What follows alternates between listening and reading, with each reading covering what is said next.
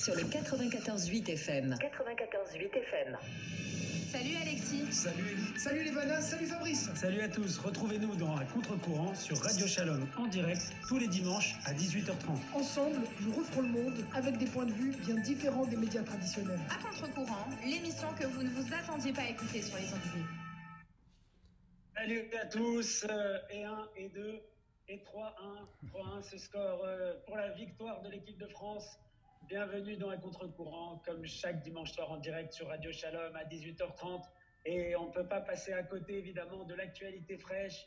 Même ceux qui n'aiment pas le foot, comme Eli Cohen, que je vois très énervé à l'idée d'aborder ce sujet. La France a gagné. Rendez-vous en quart de finale samedi prochain, après Shabbat, en plus pour Philippe Azria. C'est magnifique. Pas besoin. Pour nous tous.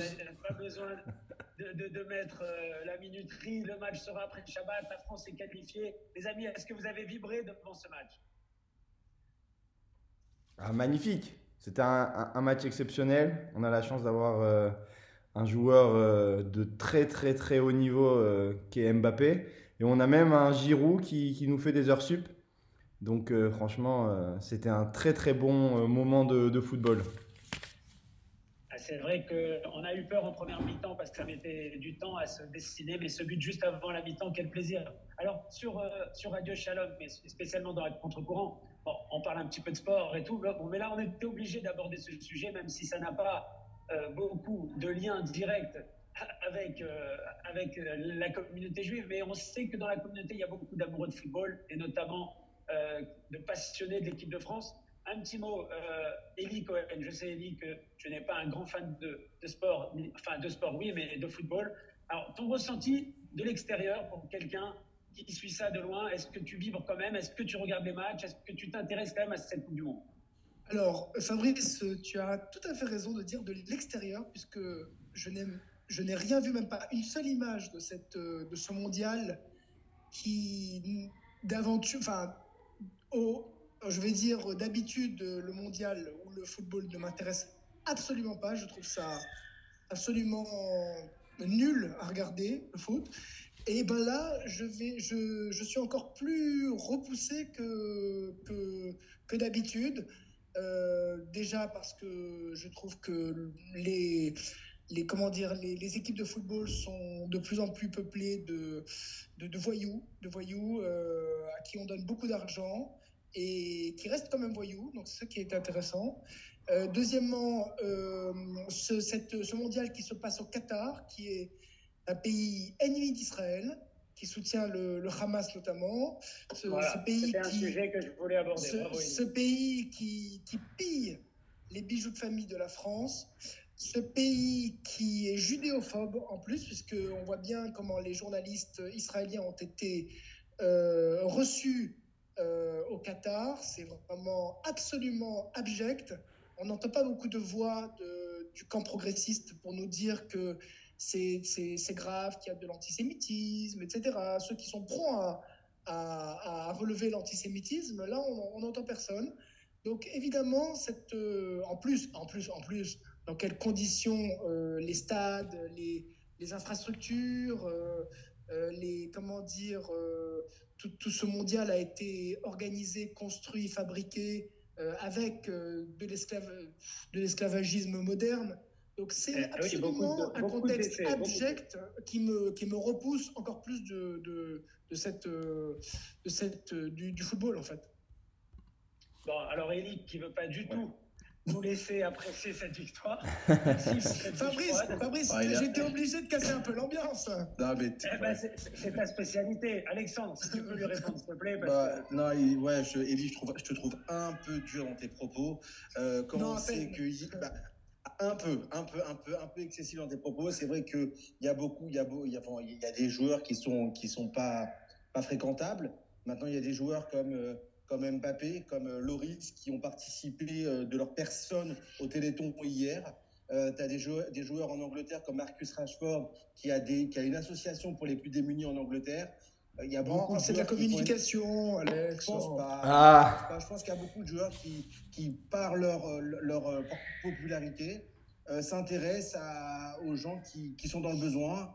Et non, pas- je pense que pas tous les joueurs ne sont, sont à Bon, si tu veux, je te l'accorde. Il y a, y a des Je joueurs. t'accorde ça, mais le reste, le reste, euh, je sais pas si tu pourras vraiment. euh, Non, alors sur le. Qatar, je, non, sur le Qatar, je ne peux rien contredire. Je ne peux rien contredire sur le Qatar. C'est vrai que c'est honteux quand on voit des vidéos de, de journalistes israéliens qui se font euh, littéralement jeter.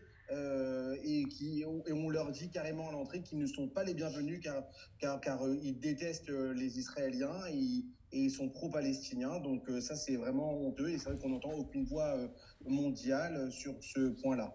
Maintenant, je voudrais juste féliciter quand même sur ce match-là, déjà Hugo Loris pour les, les, 100 les 142 sélections et, Olivier Giroud pour son 52e but en bleu qui devient le meilleur buteur de l'histoire. Et je pense que ces deux garçons-là sont des garçons très, euh, sont pas des racailles, ce sont des joueurs très bien élevés, très bien éduqués, toujours, toujours euh, disponibles pour les médias et ils donnent une belle image de la France. Moi, moi, je souhaitais aussi intervenir pour revenir un petit peu déjà sur le rapport entre euh, l'é- l'équipe de France et, euh, et, la communauté. Il faut savoir que certains joueurs de l'équipe de France, et je pense notamment à Olivier Giroud, soutiennent également des œuvres de la communauté, puisque Olivier Giroud, je ne sais pas si je peux le dire en antenne, mais a- a fait un don à l'école de mes enfants lors de l'appel euh, de dons euh, de, de, de l'école. Euh, Il y avait une, une, un- une campagne, une campagne de dons et Olivier Giroud a, été, a fait un don donc, symbolique. Donc ça montre aussi que, que, que ce sont des joueurs qui, qui, qui ont quand même en tête euh, l'école en général et peut-être la communauté. Mais au-delà de ça, c'est vrai que je rejoins Ellie. Il y a quand même une certaine forme d'hypocrisie dans ce. Alors, au niveau sportif, franchement, la Coupe du Monde est très belle. C'est ça un peu le paradoxe, c'est qu'on a de très très très beaux matchs. Les stades sont très beaux. Et, mais beaux. voilà, le, les le stade est beau, l'ambiance est, est là, c'est, c'est, mais c'est quand même très très hypocrite. On- ce que la FIFA a été capable de faire en déplaçant une Coupe du Monde pour de l'argent finalement, la Coupe du Monde qu'on a l'habitude de voir en été, parce que non seulement c'est en été que tout le monde est dans l'ambiance, mais c'est aussi parce que c'est le rythme des clubs. Donc là, on est capable de casser le rythme des clubs, de, le faire, de faire ça en plein hiver, dans un pays à- à- qui a des, des valeurs, euh, on peut dire, discutables. Et en plus, On a déplacé tous les championnats. tous les championnats ont été déplacés, mais en plus, le pays impose des règles. Et impose des règles qui sont pas du tout les règles qu'on a l'habitude de- de- d'avoir euh, dans des compétitions. Et, ça, d'un côté, j'ai une forme de, détestation de, ce, de, cet amour de, l'argent, l'argent roi. D'un autre côté, j'ai une forme d'admiration pour le Qatar. Et je pense qu'il y a une leçon à, à tirer, je pense. Euh, c'est que le Qatar est capable d'imposer les règles, même quand elles sont islamiques, à tout le monde.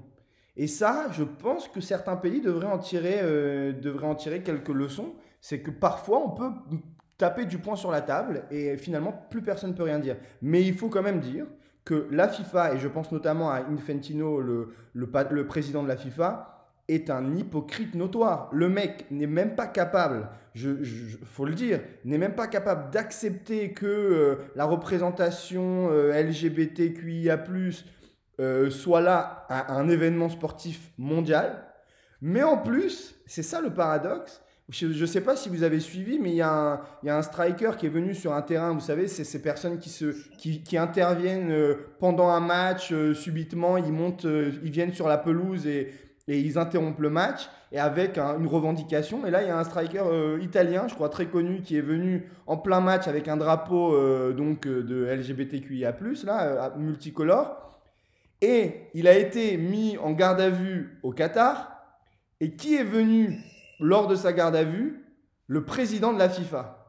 Et, il est venu soutenir, soi-disant, ce striker d'être intervenu. C'est-à-dire que là, on a atteint le paroxysme de la bêtise. La FIFA soutient le Qatar qui interdit les, la représentation One Love, etc. Mais d'un autre côté, le président qui, est venu dire à l'Europe, attention, vous n'avez pas de, de leçons à donner au Qatar, mais par contre, lui, il vient, il vient le voir en garde à vue. C'est-à-dire que là, on, marche sur la tête. Mais, mais et, c'est comme ça que je, voulais quand même conclure, les joueurs n'y sont pour rien. Et c'est ça le, problème, c'est que finalement, on pourrait se tromper de, cible en ciblant les joueurs, en leur demandant de faire beaucoup. D'ailleurs, ça fait de la peine pour, le, pour la Mannschaft, pour l'équipe d'Allemagne, qui a fait son premier match en mettant la main sur la bouche pour justement signifier que euh, tout le monde était bâillonné, on n'avait rien le droit de dire, et qui finalement se fait sortir et qui se fait euh, huer sur tous les réseaux sociaux, notamment par les influenceurs euh, des, des, pays arabes. Mais d'un autre côté, c'est ça qui se passe. C'est-à-dire que si on demande aux joueurs d'avoir une, une, portée politique, c'est pas leur rôle, mais d'un autre côté, ils, eux, ils doivent jouer leur. C'est très, très, très compliqué. Je pense qu'il y a une ambiguïté. Les joueurs, je suis d'accord. Les, les, joueurs sont pris en messieurs, messieurs, on fait une pause d'un instant. C'est l'heure de la pub. On se retrouve dans un instant en direct dans la contre-courant. À tout de suite. À tout de suite. Et de retour en direct sur la contre-courant, les amis. Quel plaisir de se retrouver comme chaque dimanche en direct. Alors, on était là pour fêter la victoire des Bleus. Et puis, vous l'avez certainement entendu en première partie, Eli Cohen, le président fondateur d'Accourdhébreu.fr, le site numéro un en ligne pour apprendre l'hébreu depuis votre canapé, nous a fait une douche froide, il nous a refroidi, nous a glacé. On était heureux, puis là on se pose des questions. Est-ce qu'on, il nous a culpabilisé avec bien sûr cette polémique qui revient sur la table, le Qatar, le terrorisme, euh, les droits de l'homme qui n'ont pas du tout été respectés pendant les 4 ou 6 ans de préparation de cette compétition. Et bon, d'une fête, on est en train de passer au drame. Alors, euh, Philippe qui avait la parole, on peut, on peut dire un, un petit mot aussi. C'est vrai qu'il y a beaucoup de supporters du Paris Saint-Germain historique et la communauté juive a toujours été très attachée à Paris à l'équipe du Paris Saint-Germain, abonné en C rouge, etc. Il y avait toujours une ambiance un peu euh, sympathique, pas mal de juifs qui aimaient bien cette équipe, qui se sont désabonnés au fur et à mesure du temps avec l'arrivée du Qatar, parce qu'on connaît malheureusement ce double jeu, ce double jeu que Elie nous a bien, expliqué juste avant la, pub, ce double jeu entre terrorisme et financement du terrorisme, et notamment contre Israël, bien sûr, et puis d'un autre côté, euh, ces rachats euh, de tous les côtés en France avec le Paris Saint-Germain, mais aussi beaucoup d'hôtels et autres euh, euh, patrimoines français. Euh, Elie, un petit mot pour revenir, pour enfoncer le clou avant l'intervention de Philippe. Non, juste, juste pour dire que le, Qatar, c'est vraiment. D'abord, Qatar en hébreu, ça veut dire une locomotive. bon, voilà, ça, rien à voir, mais c'est. Est-ce qu'ils est qu veulent, est qu'ils veulent justement être le, les leaders bah, Ça pollue pas mal une locomotive. Islamique euh, mondiale, je ne sais pas, parce qu'en fait, ils se font beaucoup. Ils, ils essayent euh, par, justement, comme tu dis, les rachats des bijoux de famille de, en France et dans le monde. Euh, le comment dire, les, les, les essayer de soudoyer un petit peu tout le monde pour euh, justement euh, organiser, comme, comme ça s'est passé, organiser la, la FIFA, etc. Euh, Est-ce qu'ils veulent pas justement euh, porter une voix euh, islamique dans le monde? C'est très intéressant parce que beaucoup de, de, la jeunesse française, des banlieues notamment, est très, comment dire, très fan. Influencé, bien sûr. Très influencé par ce pays, très fan de ce pays. D'ailleurs, on peut dire que c'est une belle victoire. C'est une très belle victoire pour eux d'avoir. Ah, bien sûr, et ils arborent, ils arborent des maillots. Clairement. Euh, je, de, sans arrêt, quoi. ils sont partout avec leur maillot et ils sont très fiers. Et Alexandre, on, a vu beaucoup, on a vu beaucoup de drapeaux palestiniens dans les tribunes pendant cette Coupe du Monde. Énormément. énormément. Il faut rappeler que, que le, le, rachat entre guillemets de la France par le Qatar a démarré sous le mandat de Sarkozy. Eh oui. Évidemment. Ah, même si, et pourtant, la communauté juive aussi était, était assez, euh, voilà, assez pro Sarko. Oui. Assez pro Sarko. Philippe. Ah, pas tout le monde, pas tout le monde. Pas tout le monde était pro Sarko, mais, mais effectivement. Ça, oui, non, mais ça, ça, on te connaissait pas, les mots. mais mais c'est vrai que Ellie, nous, le, le foot, c'est quelque chose. Quand on aime le foot, c'est très terre à terre. C'est pas, c'est plutôt euh, euh, bon enfant. Et, et c'est vrai que Ellie nous ramène dans des, des considérations un peu plus élevées. Et, là, on se rend compte qu'il y a un vrai jeu de dupes. Et c'est ça, en fait, tout le paradoxe qui fait un peu planer cette l'ombre euh, de, des JO 1936. Vous savez euh, que Hitler avait organisé à Berlin et en pleine, euh, ambiance SS, on a tous les pays qui se rassemblent et qui savent pas trop comment prendre. Qui savent pas trop comment prendre. Alors certains veulent justement montrer leur désaccord avec Hitler, mais c'est quand même très très léger. Et on a un peu cette ombre-là pendant, le, pendant cette, cette, Coupe du Monde, parce que d'un côté, personne ne veut gâcher la fête du sportif, le, sportif qui a le droit quand même à sa fête, le football, le, le, le footballeux qui, qui, veut quand même avoir une Coupe du Monde tous les 4 ans, et qui n'a rien demandé en fait, elle pourrait avoir lieu n'importe où et il, serait content. Et d'un autre côté, on a euh, ces enjeux-là qui sont géopolitiques, politiques, euh, moraux aussi. Et là, et c'est là que c'est problématique. Et pour revenir à Paris, c'est très, je trouve que c'est très euh, significatif la position de la mairie de Paris. La mairie de Paris, qui on le sait, a le PSG, qui soutient quelque, en quelque sorte le PSG, qui, euh, qui abonde en finance dans, cette équipe, quoi, qui aujourd'hui est la locomotive, justement pour revenir, le, le PSG est la locomotive du championnat de France.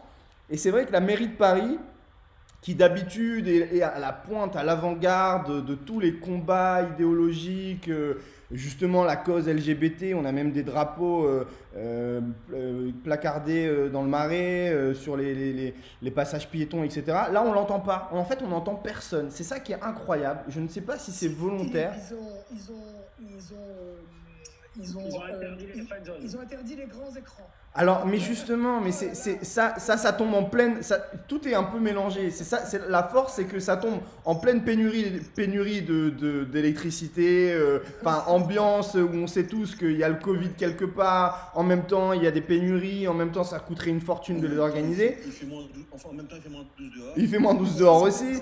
C'est les ambiances de fête. Euh, et d'un autre côté.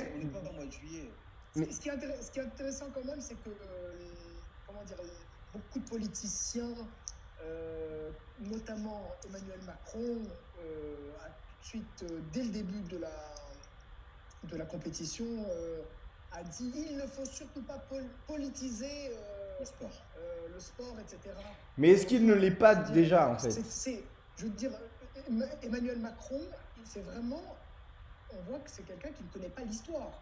L'histoire, les jeux internationaux, c'est éminemment politique, justement. Et comment on peut ne, pas politiser un événement comme ça? Non, parce que non, non, non je, ne suis pas d'accord. Politiser, ça reviendrait à gâcher. Politiser, ça reviendrait à gâcher la fête, ça reviendrait à, à justement faire ce que le foot n'est pas, le sport n'est pas. Mais, mais non, c'est au final, j'ai l'impression moi que c'est la mi-temps. C'est-à-dire qu'il y a un avant et un après la Coupe du Monde. L'avant Coupe du Monde, la première mi-temps, pour moi, elle s'est jouée au niveau politique, elle s'est jouée avant la Coupe du Monde. Et ça, ça a été clairement perdu par tous les pays occidentaux qui n'ont pas été capables de peser dans, ce, dans ça. Et, on voit que la FIFA a gagné son pari de miser sur le Qatar. Et finalement, le Qatar reçoit, et, comme le disait Alexandre, le Qatar reçoit bien en plus. C'est ça qui est gênant. C'est que les, les, stades sont beaux, la fête est là, tout est là. Et, donc c'est ça le paradoxe. Donc la première mi-temps a été perdue. Là, on est en mi-temps. C'est pratique. Hein. Pardon? Quand on a de la main-d'œuvre, on bénéficie de main-d'œuvre esclavagisée, en général. Mais, mais, mais personne n'a été capable d'arrêter ça. Et là, finalement, c'est la mi-temps. C'est-à-dire que tout le monde se met en pause parce que c'est le sport. Là, c'est le moment du sport. Et on verra si à la deuxième mi-temps, c'est-à-dire post-Coupe du Monde, mais finalement, il n'y aura plus vraiment d'enjeu. Post-Coupe du Monde, les politiques vont se réveiller. Mais j'en suis pas si sûr. Et je te parie, Philippe, que personne ne moufera ni avant, ni pendant, ni après. Ah moi, moi j'ai deux petites choses à dire. C'est vrai que quand on, voit les choses avec, euh, avec du, recul et avec, après les années et, les décennies, on est tous un peu surpris quand on entend justement qu'il y a eu ces Jeux Olympiques à Munich en, pleine arrivée d'Hitler. Et là, je suis persuadé que dans 20 ou 30 ans, ben, ils vont se dire mais comment ils ont pu organiser dans un pays qui soutenait le terrorisme une Coupe du Monde de football? Donc c'est vrai que c'est vraiment surprenant, un petit peu comme ces Jeux olympiques de Munich. Et pour revenir sur cette histoire euh, d'argent, de dépenses folles, de climatisation allumée dans les stades, c'est quand même paradoxal par rapport à ce que là, nous, on entend ces derniers jours. Et je, lance un, deuxième débat pour terminer l'émission. Est-ce qu'il faut s'inquiéter? Est-ce qu'ils vont vraiment nous, couper l'électricité? Est-ce que l'émission à contre-courant pourra, pourra, avoir lieu en direct euh, d'ici quelques semaines? Est-ce que vous avez des infos? Est-ce que c'est du bluff pour que tout le monde fasse attention et qu'on consomme moins et qu'au final, ils ne nous coupent pas cette électricité Ou est-ce que ça va vraiment avoir lieu et finalement, on va se retrouver comme dans un pays du tiers-monde alors qu'au Qatar, c'est le futur? En, en, un mot, je laisserai la parole à mes deux compères. Ah, euh, je, je, dirais, je dirais tout simplement que, franchement, les, gouvernants qui se sont succédés en France nous ont précipités vers l'abîme. C'est, on est devenu mais un pays euh, euh, vraiment euh, du, bientôt, bientôt du tiers monde. C'est, c'est, affligeant, c'est Il faut mettre des juifs à la tête de ce Franchement, c'est, attends, mais c'est, il faut être, on, est incrédule face à ce genre de, de, de ce qu'on entend. Bon, les coupures d'électricité, franchement, j'y crois pas du tout. Parce que, parce que jamais un Emmanuel Macron ou une euh, Elisabeth Borne ne, se, ne, ne, ne risquerait de, de, de, couper son petit chauffage pendant l'hiver. Donc, franchement, juste pour leur propre, comme ils ne voient que leur intérêt, ces gens-là, juste pour leur propre intérêt, on sera, euh, on sera je pense, épargné de, toute coupure. Ça, c'est pour faire peur. Et ils ne, ce sont des gouvernants qui ne gouvernent que par la peur. Je, voulais juste ajouter que euh, aujourd'hui, on en arrive là dans cette situation. En France, il y a 56 centrales nucléaires. Sur ces 56, il y en a 23 qui sont en maintenance, qui sont fermées à l'arrêt en maintenance. Et euh, aujourd'hui, on est en train de, de, de, payer le prix fort euh, de, toutes, de toutes les fermetures pour cause écologique. On a, on, a trop, on a voulu trop donner sur le plan écologique euh, trop, on a, voulu avancer trop vite sur le plan écologique et on n'a pas, pas réfléchi, pas assez réfléchi aux conséquences. Et aujourd'hui, euh, on risque de payer, d'en payer fort le prix, alors que, comme tu as dit, on, est, on, va devenir un pays du tiers-monde. Euh, aujourd'hui, ce qui se passe, si, ces coupures sont avérées, euh, pour la sixième puissance mondiale, je pense que c'est très dommageable pour la France. Ah. Si je peux me permettre, moi je tiens quand même à relativiser un peu ce que vous dites. Je suis pas, pas, pas vraiment d'accord avec ce que vous dites. Euh, la première puissance mondiale, c'est les États-Unis. Et je vous rappelle que depuis 15 ans, euh, la Californie est confrontée à des coupures d'électricité tous les ans. Euh, soit pendant les périodes de forte chaleur, soit dans les périodes de, l'autre côté de, fort froid. Donc finalement, moi j'ai l'impression que, mais ça on le voit même d'un point de vue économique, que la France et l'Europe viennent de fermer la parenthèse enchantée. On avait une période en Europe où on avait vraiment euh, un climat, un, une ambiance, ça se voyait ce que je viens de dire sur les taux, d'un point de vue économique ou également sur les taux d'intérêt qui étaient historiquement bas, etc. Et finalement, on se rapproche d'une vision très, très américaine, très libérale euh, du monde où tout est privatisé, tout est euh, finalement euh, l'argent roi encore, on y revient. Et, et c'est vers ça qu que le monde va. Donc moi, je ne suis pas du tout d'accord, Alexandre. Alex, ce n'est pas, pas le fait que les gouvernants euh, ont mal géré, c'est que le monde va vers ça et finalement on en paye les conséquences. Et au contraire, si la France avait, avait su cultiver... Non mais si la France avait cultivé son, son, son exception, on n'en serait peut-être pas là justement. Donc voilà. Merci, les amis. Les amis, on doit conclure. Je suis désolé de vous couper. Comme chaque dimanche, c'est toujours trop court. On se coupe et puis, on, comme d'habitude, on va finir ce débat en off entre nous, on, à, voilà, à, à s'envoyer des missiles. En tout cas, les amis, ça n'enlève pas quand même le plaisir et la passion prend parfois euh, le dessus sur la raison. Et même si on connaît le problème de cette Coupe du Monde, on va quand même vibrer, j'espère, samedi soir prochain pour ce quart de finale. Bravo. Allez les Bleus. Barrech allez-nous. À partir de ce soir, Barrech allez-nous. Et, et, voilà, merci pour cette précision euh, très importante pour votre office. À Liturgique. Soir, nous passons dans le mode hiver de la prière. Les amis, c'était un plaisir. Bonne semaine à vous. On se retrouve à 18h30 dimanche prochain. On parlera peut-être de la qualification de l'équipe de France pour les demi-finales. Salut à tous On et espère. merci à vous. Inch'Allah. Bye bye. Salut. Bye. Vous écoutez Radio Shalom sur le 94.8 FM.